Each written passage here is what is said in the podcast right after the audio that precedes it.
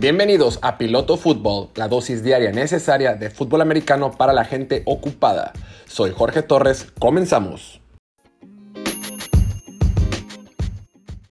Bienvenidos a esta edición de Piloto Fútbol, edición de 28 de octubre del 2021, de este su podcast favorito de confianza y consentido de fútbol americano.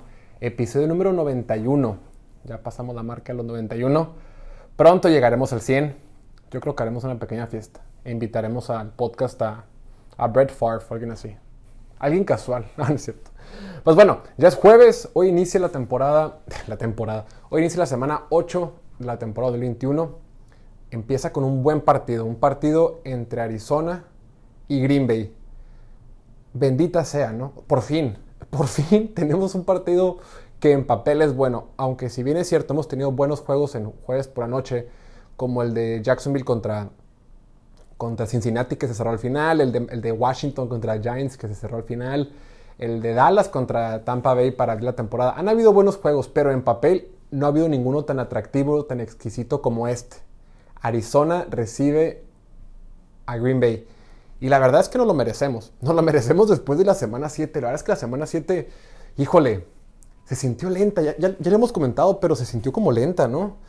Como que no, hubo unos partidos. Definitivamente creo que extrañamos eh, equipos como Minnesota, como Dallas, como Chargers, como Pittsburgh, como Jacksonville, que mal que bien ponen juegos interesantes, interesantes y las ofensivas de Chargers, Minnesota y Dallas, pues son muy entretenidas. Creo que eso faltó faltó cierta chispa. Y además, mira, creo que tenemos una especie de sesgo porque el Sunday night, que es con lo que cerramos la semana, el domingo por la noche, o cerramos el domingo, fue un partido con mucha lluvia entre San Francisco y, Indianapolis, dos equipos que en papel pues no venían tan bien para esta semana, entonces como que no nos gustó mucho. El Monday night pues fue entre dos equipos, bueno, un equipo malo, el de Seattle, sin Russell Wilson es un equipo malo, y Nuevo Orleans, que la neta no sé ni qué es, no sé ni si es un equipo bueno, malo, regular, no sé. Pero creo que por eso tuvimos una mala percepción, sin embargo, pues ya, ya tenemos un partido bueno. Ve, pues por un lado está el equipo de Arizona, el único equipo invicto de la NFL. Arizona con un Kyler Murray jugando con jugando como MVP, haciendo un, caso fuerte para colocarse como el MVP de la liga. es probablemente, es de los mejores, está entre los mejores jugadores de la liga hoy por hoy, sin lugar a dudas. Está jugando excepcional. Eh, hablaban de que tenía buenos receptores o podría tener un buen receptor. Tiene tres. Tiene tres receptores o cuatro si te ves un poquito más forzado. Tiene una ofensiva muy poderosa. Eh, James Conner por tierra ha venido a sumar. Ha sido importante lo que ha hecho. Pero por algún motivo este equipo de Arizona, lo, hemos mencionado en otras ocasiones, por algún motivo como que la gente todavía no se la cree o no piensa que son tan buenos. Debe de ser porque el coreback es joven y chiquito. y como que creen que nada más es así como algo de suerte. Pero a ver, en la semana 1 le pasaron por encima a Tennessee. Ahorita que Tennessee, todo el mundo me lo quiere poner como el mejor equipo de la conferencia y Derrick Henry, no sé qué, pues Arizona los dominó y los aplastó y fue de visita. Y ya sé, la semana 1 es complicada, pero bueno. Luego le ganaron a Minnesota. Que Minnesota es un buen equipo, la neta. Kirk Cousins está jugando muy bien. Y la defensiva de Mike Zimmer está jugando mucho mejor que lo que vimos el año pasado. Minnesota es un buen equipo, no es que Minnesota ha tenido un calendario bien difícil. Pero ese es tema para otro día. Entonces ya le ganaron a Minnesota, le ganaron a Tennessee, le ganaron a Cleveland cuando Cleveland estaba sano. Cleveland con equipo completo, Arizona le ganó y le, pasó por encima. O sea, sí tienen lesiones, pero le pasó por encima y nunca estuvo ni siquiera cerca. Antes de la lesión de Baker Mayfield, era un dominio completo de Arizona, entonces no, no, vengas a decir. Y además le ganaron a... ¿A qué equipo le ganaron? A Rams, por favor. Le ganaron a Rams en Los Ángeles. Y les ganaron bien. Yo creo que Rams venía un poquito desinflado después de haberle ganado a Tampa Bay. Creo que no se la podían creer y venían con otra... Una mentalidad conformista lo que sea. Pero Arizona les ganó y les ganó en su propia casa. Entonces ya le ganaron a Cleveland, Minnesota, Tennessee y Rams. Van invictos 7-0.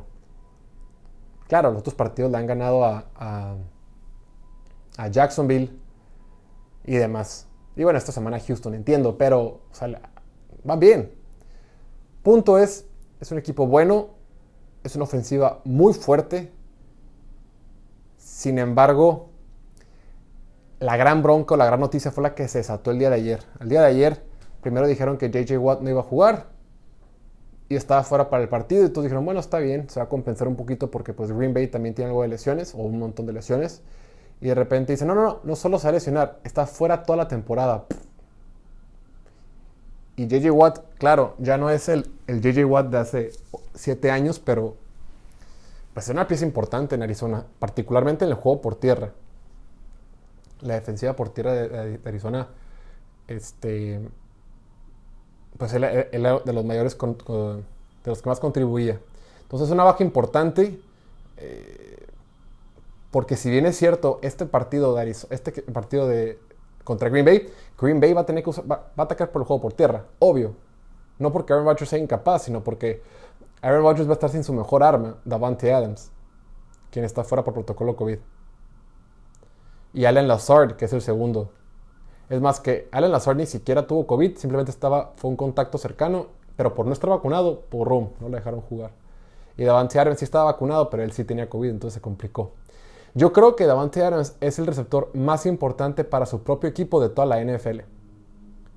No hay un receptor que sea más importante para su quarterback como Davante Adams es para Aaron Rodgers.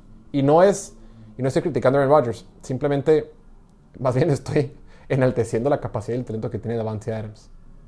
Es más, la, línea en los, en los casinos, este partido, como era, como era en Arizona, eh, era favorito por tres puntos o tres puntos y medio. Arizona. Desde que se confirmó que, bueno, desde que se dijo que Davante Adams estaba en protocolo COVID, la línea subió a 6.5. Ese tres puntos o tres puntos y medio de diferencia. Ese tipo de impacto o ese tipo de, nivel de importancia es la que tiene Davante Adams en este equipo. Creo que va a ser un juego bueno para eh, Robert Tonyan, el tight end. Creo que va a, creo que va a ser el, eje de ataque aéreo para este equipo. Tiene que ser un gran día para Aaron, Jones. También un buen día para AJ Dillon. Vamos a ver cómo le va. Aaron Rodgers ha tenido juegos eh, increíbles en ese estadio. De tiempos extras, de, patadas tapadas, de Hail Marys. Entonces, Aaron Rodgers tiene experiencias interesantes en ese, en el estadio de Arizona, el University of Phoenix Stadium. No, que se llama State Farm, ¿no? No sé cómo se llama, pero el estadio de Arizona. Entonces va a ser un partido bueno. Creo que va a ser clave, como mencionaba, que juegue por tierra el equipo de Green Bay si espera ganar. Creo que por ahí va a ser eh, la forma en que pueda atacar Arizona. Esta defensiva de Arizona está jugando bien.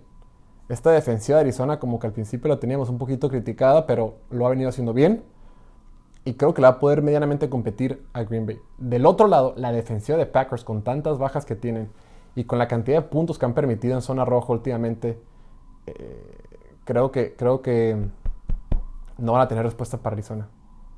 Entonces, más allá de que... Más, más allá de, que viene Aaron Rodgers y que Aaron Rodgers nunca lo puedes tomar, nunca lo puedes descartar de un partido, de un resultado es un tema de que no creo que la defensiva de, Green Bay pueda detener a Kyler Murray y su ofensiva. Entonces por eso creo que este partido lo va a ganar Arizona. Va a ser un partido muy bueno. Va a ser el mejor partido de la, eh, de la semana, sin lugar a dudas. Claro, hay otros partidos interesantes, pero este creo que es el, el más importante y bendita sea que nos los pusieron en horario estelar en jueves para arrancar el finecito de semana. A los que nos gusta ir a bares o echar eh, la cerveza o echar las, las alitas mientras vemos un partido, nada mejor que verlo de noche, un jueves, súper bien. Y bueno, eso por ese lado. Además del partido de la previa, quería comentar un par de, situaciones. Número uno, la situación, rápidamente quiero hablar del tema de Tua Tagovailoa, Tango Bailoa, que ya lo comentamos un poquito ayer. Eh, lo que preocupa de él, Miami va 1-6.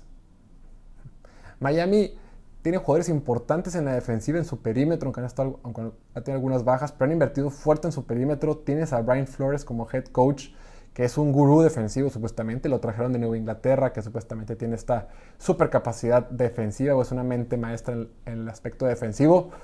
El equipo es un desastre. No creo que sea Tua Tagovailoa el culpable. Sí lo quiero defender, sin embargo creo que debería jugar mejor. O más bien, si crees que va a jugar, si crees que va a a ser quien salve el equipo, creo que te vas a, creo que te vas a quedar esperando. cada vez me convenzo menos de Tua Tagovailoa, con todo y que creo que no es su culpa. Simplemente creo que no va a ser ese quarterback eh, que te va a llevar al siguiente nivel. No lo hemos visto. Yo soy el mayor defensor de Tua, insisto, pero cada vez más, aunque no le he hecho tan mal, siento que no, no le hemos visto esos destellos o esos de repente cualidades que digas, es que yo me acuerdo que por eso o le hemos visto algunas jugadas que te dan a entender que eventualmente lo va a hacer. Que ya, por ejemplo, se le hemos visto ya a Justin Fields, se le hemos visto ya a, Trevor Lawrence, a Zach Wilson un par de veces, como que de repente sabes que están batallando, sabes que no están jugando tan bien, sabes que apenas van empezando, pero como que sí, hacen ciertas jugadas que te dan esperanza. En el caso de Tua, no digo que va a ser malo, pero no creo que va a ser ese quarterback que va a revolucionar la liga y ese quarterback que muchos esperaban cuando entró al draft independientemente de la lesión. Creo que su techo, creo que su potencial es bajo. Aunque creo que, pero creo que su piso es seguro. Estaba escuchando hace poquito en un, podcast que decían y que me, me, dejó pensando muchísimo. No sé qué tanto sigas el fútbol americano colegial. Sin embargo, Tuoto Veloa entró a la escena pública o a la escena nacional, en realidad, en el campeonato del BCS, en la final del fútbol americano colegial en su año, en su primer año como universitario, cuando era freshman. Era un partido entre Alabama y Georgia. Fue un partido pues, muy famoso, un partido que estaba perdiendo Alabama por, contra Georgia. Y en la segunda mitad, el titular era Jalen Hurts en aquel entonces, el Korak de Filadelfia. Y en la segunda mitad entró Tua. O sea, Jalen Hurts, quien ya, mira, Jalen Hurts para ese entonces ya había sido campeón nacional con Alabama. Entonces, este otro año, al medio tiempo, ya habiendo sido campeón nacional, estando en la final, estaba perdiendo contra Georgia. Y Nick Saban, el head coach de Alabama, decidió meter a su quarterback de primer año, novato si lo quiere decir así, morrito de 18, 19 años, para intentar ganar un partido que iban perdiendo contra Georgia. Entonces el tipo le intercepta y pasa de todo, pero el tipo empata el juego y se van a tiempo extra. Y al final se pone una situación muy complicada donde están muy lejos de anotar pero él tira un pase eh, largo, como de cuarenta y tantas yardas, a Devante Smith, precisamente, que ahora está con, con Filadelfia, y de esa forma Tua Tagovailoa gana el campeonato nacional de colegial eh, para el equipo Alabama, siendo novato, o sea, siendo de primer año. Ya el siguiente año fue su primera temporada completa, porque toda la primera temporada, cuando era de primer año, era banca. De repente entraba cuando los partidos iban, ya sabes que Alabama siempre gana partidos 60-0 bueno, muy seguido. De repente en esas ocasiones entraba. Sin embargo, su segundo año ya fue el que empezó a jugar un poquito mejor, más bien ya era titular y ya todo, y el tercer año fue cuando tuvo la lesión y fue cuando entró Mac Jones al final. Entonces, en realidad creo que ¿qué tanto cambiaría la perspectiva de muchos de nosotros si esa jugada no hubiera ocurrido? Si ese pase se le cae a Devante Smith. Si cualquier cosa, siento que el fútbol americano, oye, estoy convencido de que el fútbol americano es bien circunstancial. Una jugada te puede cambiar el ritmo, el ritmo, te puede cambiar el rumbo, carreras, te puede cambiar la historia de la NFL para siempre. Que una jugada se. Una, una, llamada arbitral, un penalti, lo que sea, te puede cambiar el rumbo de, de, la NFL. Entonces, no sé qué perspectiva tuviéramos de Tua si ese pase nunca se hubiera completado. Chance lo veríamos como un quarterback más la gran bronca que tiene Tua es que al haber sido seleccionado en, el mismo draft de Justin Herbert y Joe Burrow, es que pues todo el mundo lo compara con ellos. Todo el mundo lo compara con Joe Burrow, que hoy por hoy está teniendo un super año, va en primer lugar de la conferencia, por el amor de Dios. Y Justin Herbert, que está jugando súper bien. Fuera de que la semana pasada contra Baltimore no le fue bien, Justin Herbert, novato del año y durante cinco semanas esa temporada haya estado jugando muy, muy bien. Entonces la vara, la vara con la que es medido Tua es alta por sus, por sus contemporáneos. No sé. Y luego le sumas lo que, le sumas que Miami ha estado coqueteando con Deshaun Watson desde hace varios meses. Creo que ya están perdiendo un poquito la fe. En fin. No, no veo que sea un, no lo veo ya como un quarterback. Creo que va a ser un quarterback que va a estar mucho tiempo en la liga. No estoy seguro de que vaya a ser un quarterback eh, titular. Deja titular que impacte en realidad en la NFL. Vamos a ver, vamos a ver. Y bueno, hasta aquí le dejamos por esta ocasión. Disfruten el, Thursday Night Football del día de hoy. Eh, ya arrancó la semana 8. No olviden hacer sus alineaciones, sus modificaciones en Fantasy. Ya por ahí está también el podcast de Fantasy que hicimos con Gustavo el miércoles, el día de ayer. Y pues nada, este fin de semana voy a ver, estoy ahorita en la ciudad de Nueva York, eh, cubriendo los estadios. Voy a ver si me voy a Buffalo para el partido de Buffalo contra Miami precisamente, que creo que hace una paliza. Entonces, de entrada ese partido creo que hace una paliza en favor de Buffalo y van a seguir las dudas. Pero bueno, van, a, incrementar las críticas hacia Tua. O a lo mejor me quedo aquí en Nueva York y igual partido de Jets contra Cincinnati. Nos tengo que ver unas cosas, pero sí, ese es el, panorama para este fin de semana. Y pues nada, eso es todo por hoy. No olviden, suscribirse al canal de YouTube. Hoy tenemos video nuevo. Ya para cuando este podcast probablemente ya esté arriba el video de YouTube. Eh, no olviden seguirnos en Instagram, Twitter y TikTok. Visitar la página de Piloto Fútbol para pilotofutbol.com. hoy publicamos una un, artículo de San Francisco. Es interesante. No lo hice yo, pero, pero quedó interesante. Pero bueno, muchísimas gracias. Cuídense mucho, que estén bien. Nos vemos mañana. Chao.